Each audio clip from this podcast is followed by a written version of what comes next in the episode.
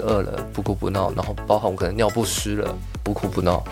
社工有让我知道，就是基本上找得到人，那他就是在监狱里啊。如果他出去了，基本上就是找不到人。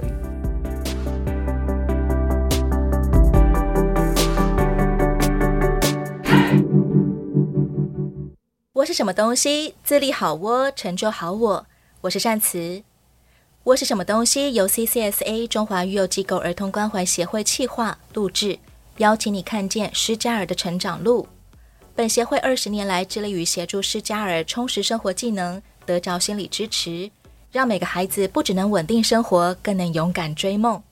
从二零一五年起，我们召集从 CCSA 毕业的失家儿们，回到育幼院去，向学弟妹们分享如何迈向独立自主的生活。他们被称为自立 mentor。今天善慈为你邀请到一位自立 mentor，他从小就接受社工的帮助，而现在也成为了一名社工师。欢迎和顺。善慈好，那大家好，我是和顺。和顺，你算是新科社工对不对？对，就是我现在二十五岁，去年研究所毕业，然后当完兵，我在今年就进入工作的正式期了。从大学到研究所，花了多少年在钻研社工这个领域啊？刚好就是六年，因为研究所压着自己两年毕业。不过大学跟研究所确实那个感受跟实际在钻研的东西不太一样啊。差别差在哪里？嗯，是像理论跟实物的差别吗？像是大学的话，因为像现在回顾，如果别人社工系的学弟妹问我说要不要念社工所，我会请他三思，就是想清楚，如果你真的有想要钻研的领域或是钻研的哪一个区块的话。确实你可以去，然后但是如果说你真的是不知道自己到底要什么，但我就会不太建议，因为像我自己就是大学比较是广泛性的学习，可是我还是比较喜欢儿少安置这一块啦。其实社工服务的范围，我们说零到一百岁的人群都在社工的服务范围里耶，但是你一直都对儿少安置这块比较有 feel，刚好也在那个大学期间在。安置机构生活，然后也看了很多的兄弟姐妹在高三毕业离开，大学大一大二就离开，看了很多，然后我就觉得自己有没有可能在这个时间点做点什么，就是在大学的期间啦，然后到研究所的时候也是同样的想法，就是我就是要往这个离院自立的这个区域去发展。你当初也是在离院自立这部分，你有所学习过，而你所钻研的社工领域，你也希望能够付诸你的心力来帮助这些少年离院后如何自立这一块。对，我大四的时候确定从机构离开，然后出去自立生活，然后那时候要念研究所，虽然说那时候研究所确定考上了啦，那时候是榜首上的，哇！可是当时看到那个没有开心，那时候看到的第一个瞬间是啊。所以我要去念吗？因为当时要结案了，然后我就想说，哎，就是那个学杂费，私立学校大概一个学期大概五万块，一个学期就会十万块。经济考量下，所以你开始有点挣扎。对，然后我出去要租房子，而且又在双北。明明就是一个好消息，榜首高中耶，大家喝彩都来不及，但是你却想很多。对，大家都会恭喜我，但是我那时候在想，对，所以我到底要不要去念？因为是光生活费，然后租屋费，然后是学杂费，这样加一加，我光想就觉得，我这样还要去念吗？对于所谓没有呃后盾后援的情况下啊、呃，要完全靠自己半工半读，要支付所有的学费跟生活费，其实是非常吃重的一件事。嗯，其实，在研究所我其实没有攻读，诶，就是我其实没有去打工，我两年算是有点像是全职学生完成学业的。靠奖学金就可以过生活了。诶，对，当初决定要念研究所的原因是，因为我身边有一些奖学金的资源，嗯，可能以前就是在安置机构的时候就有一起合作的，就有认识的，嗯，然后他们可能没有开到研究所，但是因为他们就是知道和顺考上了研究所，然后他们就说，因为我有有让他们知道我的担心跟我的焦虑，然后他们就说，诶，就是你就放心去念吧。就是我们会资助你这样，然后我就觉得，诶，那我就去念念看好了。像奖学金这样申请下来，其实在这两年期间啦，其实还是可以存钱，包含花费这些支出完之后，我是可以存钱的。你应该算是在面对又要离院又要自立的学生里面，应该算是佼佼者吧？就是我觉得算是运气很好，就是在这个时间点，在那个 moment，然后。有很多也许是认识的，或是后来认识的，他们都会觉得说，诶，等于是说我可能想要努力，想要去追寻自己想做的事情，然后他们也就给了这样的机会，愿意伸出这个手帮忙。这是不是好像我们一般说的天助自助者？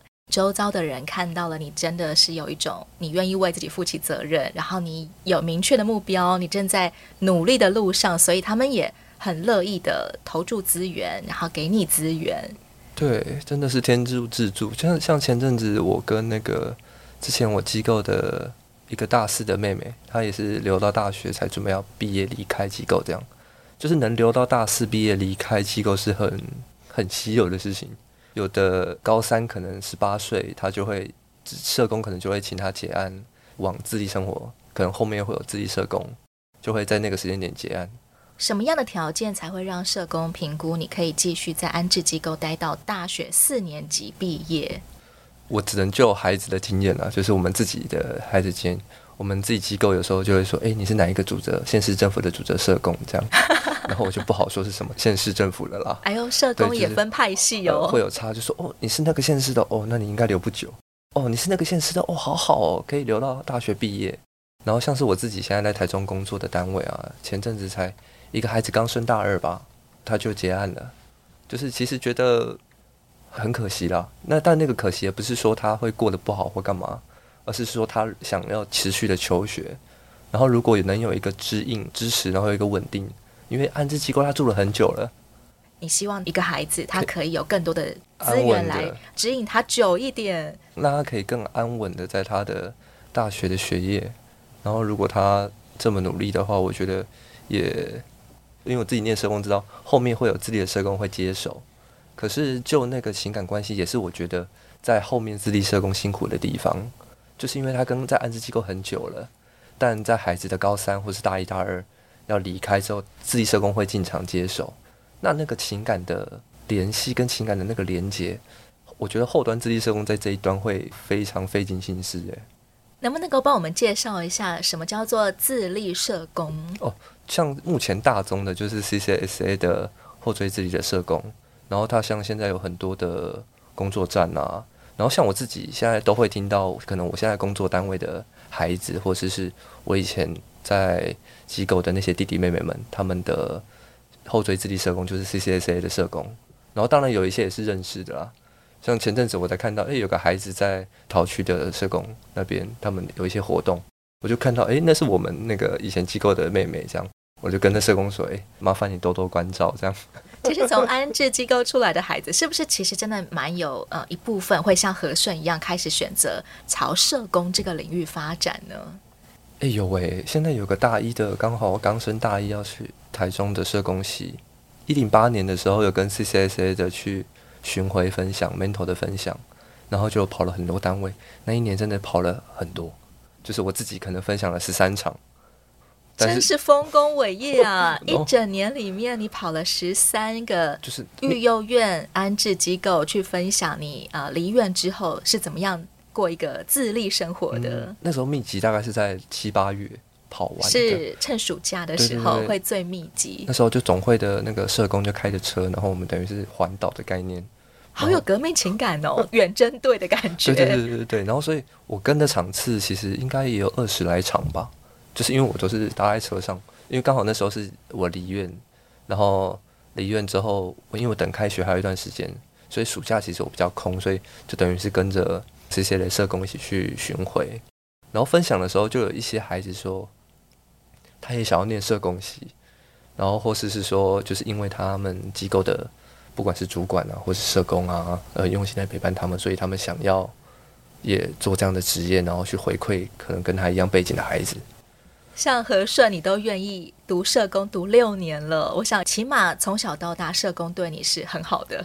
但我要诚实的说，当时我高中在选择科系的时候，因为我高中自己是念体育班，然后好反差呀，从体育班到社工师。对，就是高中其实我是不知道自己到底要念什么科系。国三的时候，那时候教练跟我说啊，不然因为那时候问我念普通科还是念什么汽修科，一些职业类科。然后我就说那都没有什么兴趣诶，啊那时候因为在机构内从小六开始就练羽球，然后那时候羽球的练习的频率蛮高的，好像是一三五的晚上跟礼拜日的上半天整天。安置机构会特别强调要培育小朋友的才艺技能吗？会。你在羽球这方面比较强，算是有兴趣，所以就会一直练。然后而且以前呢、啊、有那个全国育幼院运动大会。每一年，原来育幼院会集合起来办运动会。之前那个都很大型，然后它有很多很多的比赛项目，球类啦、田径类啊，甚至有绘画那些美术相关的。好强的一一场运动大会。对，所以那时候就会你就会遇到很多全国的育幼院都齐聚在那边两天，我都会是负责羽球项目的。然后因为我们练习的频率很高，所以基本上像我们机构出去。别人只要收到我们单位的钱，基本上就是死钱这样。你们安置机构就是羽球最强了。哎、欸，真的，对，因为我们花了很多时间在练习。你们也会看到别的育幼院啊，或者安置机构，一看到名字，你们就知道他什么很强吗？呃、欸，我们那边北儿是羽球嘛，啊，那时候有时候看到中儿或是男儿的时候，就会啊，他们的篮球，然后或是说田径跑步的比赛的时候。可能就看到六龟山地育幼院这样，因为他们都是原住民，oh, 他们不知道是民族性还是凝聚力很强大，然后体能也很厉害，这样体能素质天生哇，好像高人一等一样。对对对对，所以有时候跑步的时候真的是有时候看不到他们的车尾灯。这种运动会真的也蛮能够凝聚大家革命情感呢，而且也对儿少来说，可以对自己的出身有安全感、有归属感，然后是一个属于，也许是这个身份，或是也许是这个。彼此都是在二少安置机构住的孩子，然后有这样的一个运动会。嗯，其实那时候是我们那个年代蛮喜欢跟每年都在等的一个活动。这个也成为让和顺心里面有一点发想。等到离院之后，你想要来 do something，这个部分我们留待下一集再来聊聊。好，要先来聊聊何顺，你从几岁开始就已经有社工在陪伴你，来介入你的生活？我先说我我自己本来有印象的，大概是从小一的时候去寄养家庭。嗯，我的印象从六岁以前基本上没有任何印象。嗯，所以我基本上我想起来的时候，大概就是寄养家庭，小一在寄养家庭住。其实社工好像就会定期的去寄养家庭，然后去了解你的生活状况啊，了解你跟寄养爸妈的，我都叫他们姑姑姑丈啦。这个是有被讨论过的。为什么不是阿姨跟叔叔呢？诶，对耶。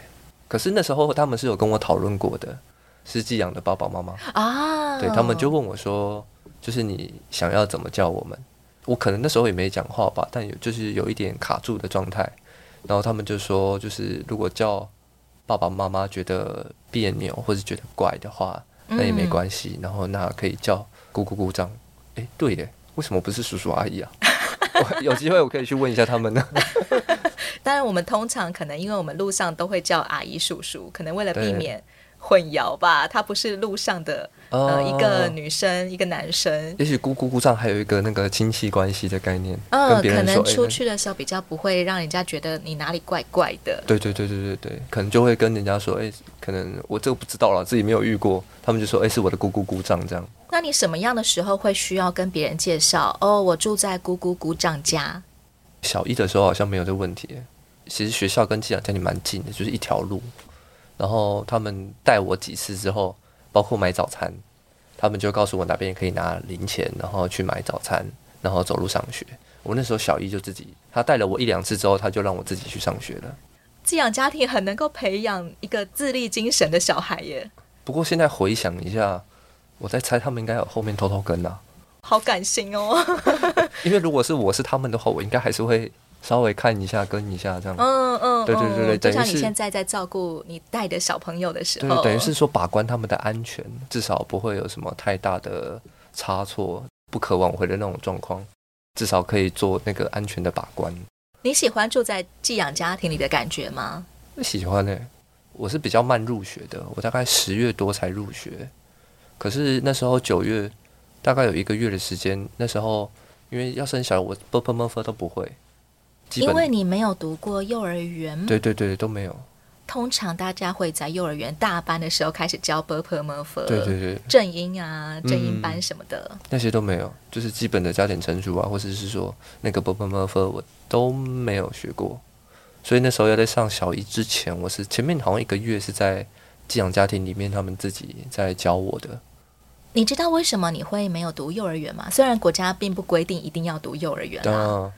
还真不确定诶、欸，因为因为我是后来听人家说的，我前面比较有一种流离失所的感觉，就是可能被妈妈带来带去啊，但这都是听来的啦。可能幼年的时候，你比较常常呈现茫然的状态。对，呃，我是谁？我在哪？我要做什么？对，然后今天被带到那里，被带到那里，也许啦，因为这都是听其他的人说的，或是听我的社工说的。因为对之前的印象太少了，其实我以前的那些原生家庭的那些经验跟东西，都是我一直到研究所亲自去找他，然后他才慢慢的一点点一点的让我知道，告诉我这样。其实你的社工非常了解你的背景，还有你之所以需要接受安置的原因，嗯，但是你自己一直到研究所的时候，才有动力想要去找这位社工。跟他聊聊你的背景到底是什么？因为国中的时候确实有跟妈妈通过信一阵子，然后那时候妈妈是在监狱里，那我社工有让我知道，就是基本上找得到人，那他就是在监狱里啊。如果他出去了，基本上就是找不到人。你后来找到的关于六岁前的你，实际上是过着怎么样子的状态呢？以至于你可能在六岁以前就已经开始接受安置了。嗯。就是我们小时候其实是有一个，我们都叫阿嬷，但她其实是一个保姆，就等于是说跟我们爸妈认识的一个保姆，然后我们都叫阿妈。她其实我们往年都是会去他们家过年的。你说的我们指的是你跟我跟我弟，我跟我、哦、我二弟，嗯，对，就是我们两个会一起回去过年。你们从小婴儿时期就是他在照顾了，对，对我们两个就是他在照顾了。哇，那他对你们也很有感情。对，他可能爸妈那边也收不到什么费用啊，保姆费啊。当初应该是你的妈妈把你托给保姆照顾，嗯，对，应该是这样。但可能早早就开始没有再付保姆薪水了。对，也许是这样。这个可能真的要问我们那个阿妈了，嗯，就是她可能比较清楚这些。但他并不会真的要跟你们谈这些部分，或是我们也不会想问这样。所以我很多资讯啊，有些资讯都是从阿妈那边得知的。嗯，上次他会告诉我以前，像我二弟出生都是固定我那个阿妈在照顾的，啊，我其实还是会有被妈妈带来带去这样。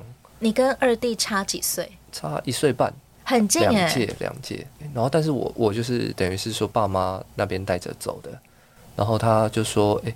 以前我其实很可怜，我想说发生什么事情，他看到我啊，啊，我都是不哭不闹的，连我肚子饿了，然后也是不哭不闹，然后包含我可能尿不湿了，不哭不闹。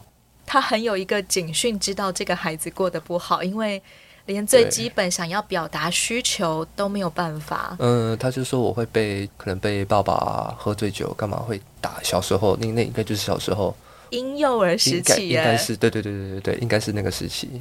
被爸爸妈妈暴打啊，然后甚至他还说我有时把那个牛奶如果放久，它其实会成那种豆花的状，你知道吗？就超生啦。对对对对，然后我还会拿来喝的那种。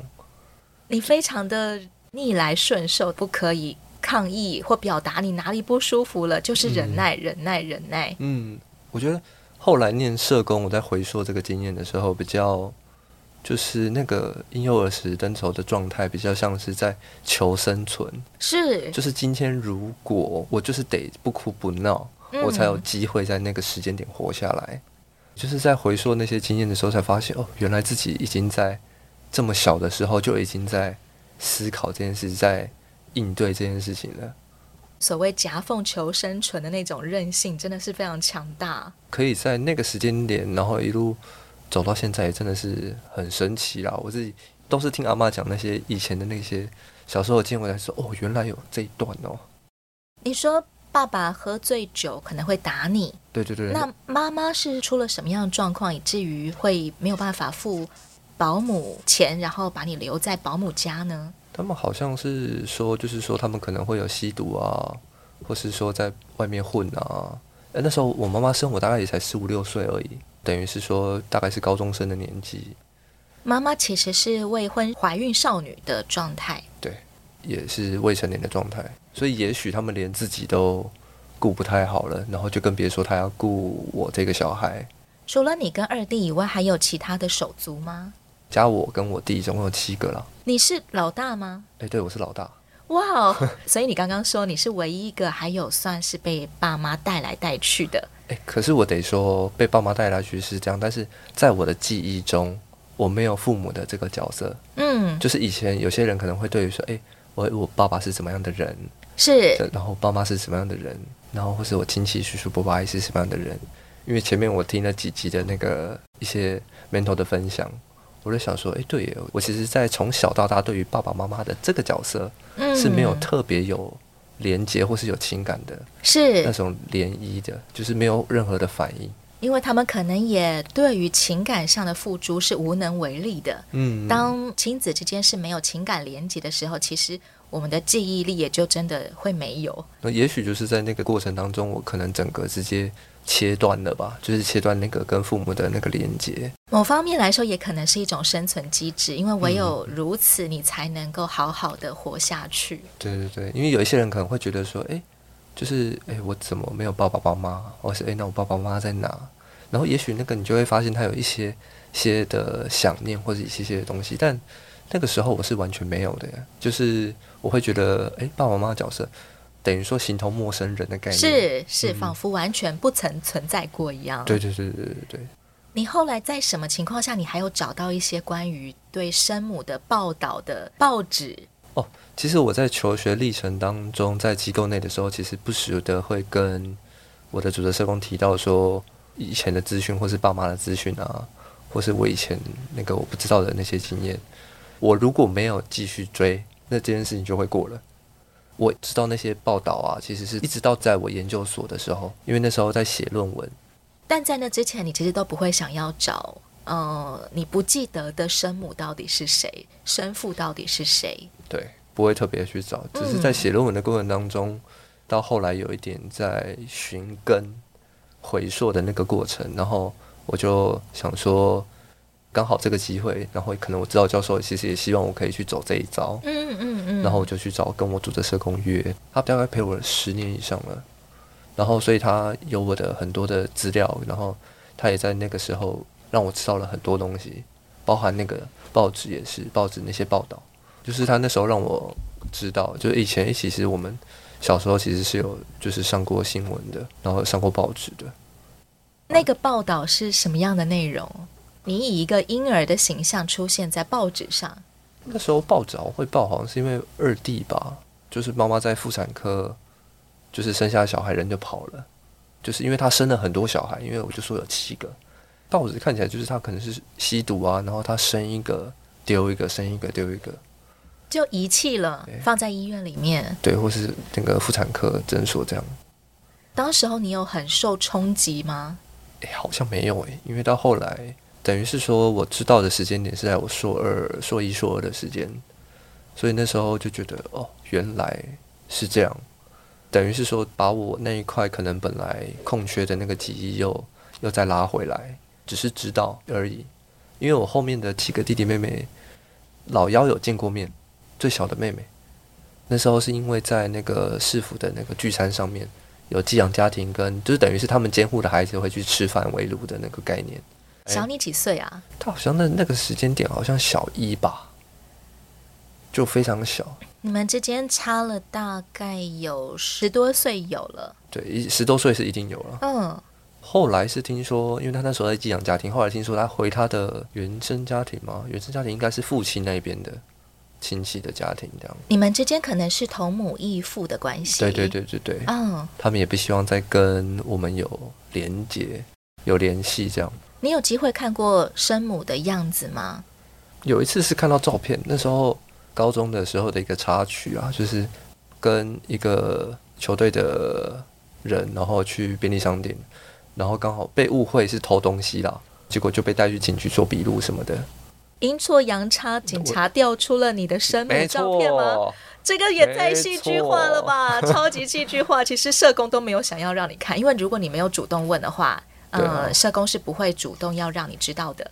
对啊，就是也许他在我自己当社工，就是也会知道，就是这些原生家庭的经验啊，他不是说你什么年纪就全部通通都让你知道，他需要有一个历程，慢慢的去累积，慢慢的抛讯息，一点一点去慢慢抛，因为那个也要衡量那个孩子他目前的成熟度，他目前的思考。会不会他因为接收到这些资讯之后，又变成二度创伤？是是，那是有可能的。你有二度创伤吗？是没，等于是被误会了。我得说那个警察超凶的。然后后来我在想，或是不是因为我我妈有一些案底啊之类的？哦，他调了你的身份证资料之后，就摆出很凶的态度。对啊，他就觉得你可能跟妈妈像是同一群人。嗯、让我那时候让我的感觉是这样啊。嗯。然后我就说，就跟他说，我就没做，你到底要我承认什么？就是那时候很可怕，他就是他就说，你就如果做你就承认，嗯，他说监视器都掉得一清二楚，但重点是监视器没有看到我偷啊。我那时候哇，这个未审先断，对你来说没有造成二度创伤吗？是没有啦，我那时候就觉得莫名其妙。你也没有给他呛回去哦？诶、欸，是没有，我就是跟他说好好的讲话。但后来我确实给了另外一位警官做笔录了，因为第一个那个我讲不下去了，这样。他 太激动了，他让我的感觉就会是他觉得你是。嗯，然后再问我一些东西，这样。他可能不了解你，根本就没有真的跟妈妈有相处过。对啊，我现在对那张照片也没什么印象，因为那时候就是只是刚好闪过这样。晃过的时候，你也没有很好奇说，哎，多看几秒。哎，没有哎，没有哎。我、哦、那时候可能在那个状态中啊，他在那边一直烦我，嗯嗯、可能也没有特别想要知道。从那一次之后，就再也没有机会看到妈妈的照片了吗？没有，完全没有。我跟我弟都一样。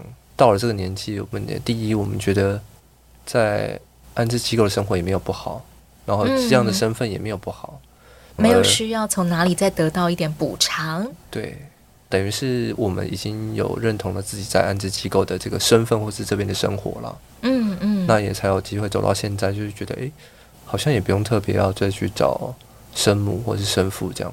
你在写论文的时候，也没有想过要去。见一下妈妈嘛，因为如果真的要找的话，其实是应该是可以找得到的。就像你刚刚说，社工其实告诉你说，啊、呃，如果他不是在监狱里，可能就是在被通缉。我跟我弟有讨论过这件事情，我们两个一直都是觉得，嗯，没有那个需要，不管他过得怎么样，就是谢谢他生下我们，然后我们两个，我跟我弟两个，就是我们两个过得很好，Let's all 就就这样就好了，嗯，就也没什么。包含后面，其实我社工让我知道，说我后面的几个弟弟妹妹。他们是被出养的，别人有时候会问问我说，因为我是老大，嗯，他就问说，哎，你要不要回去找回你的这些同母异父的兄弟姐妹们？对对对对对对对。然后我就说，如果说他出养了，第一，他如果不知道他的原本的身份背景，他现在在他出养的家庭，希望他的那个家庭过得很好，那没有必要在这个时间出现，不用在这个时间点特别要再查出来。去打扰他们的生活。你说你国中的时候曾经跟生母有一段时间通信，对，那个是什么样子的机会？那时候其实是社工跟我说，就是妈妈有在那个监狱里面啊，然后有想跟我通信。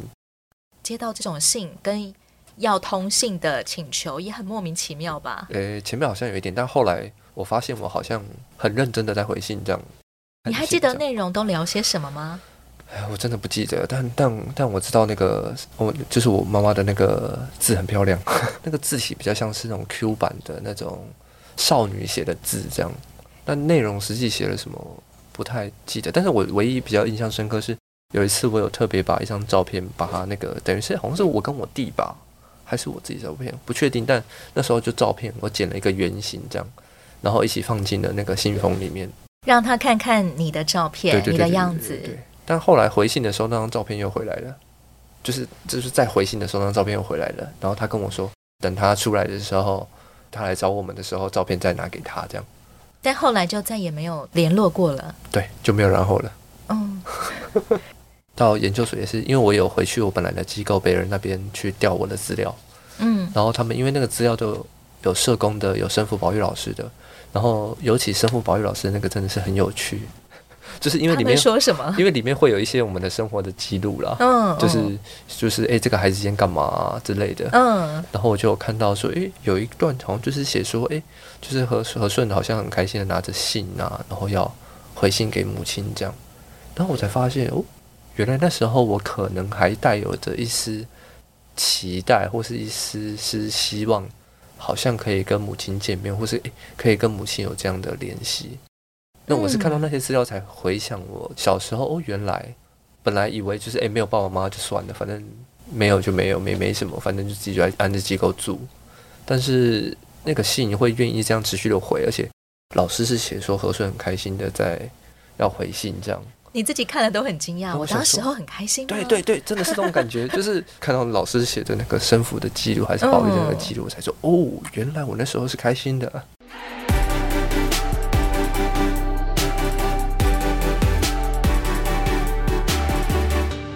和顺，七个同母异父手足中的老大，对自己的生父生母毫无印象，直到研究所时期才萌生寻根念头。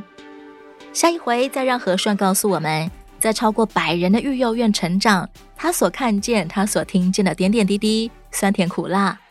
欢迎你继续锁定《我是什么东西》，也邀请你上到 CCSA 中华育幼机构儿童关怀协会的网站，以各种方式关注、支持失家儿。有窝有梦，疗伤，举起不一样的人生。我是善慈，自立好窝，成就好我。我们下回再见喽。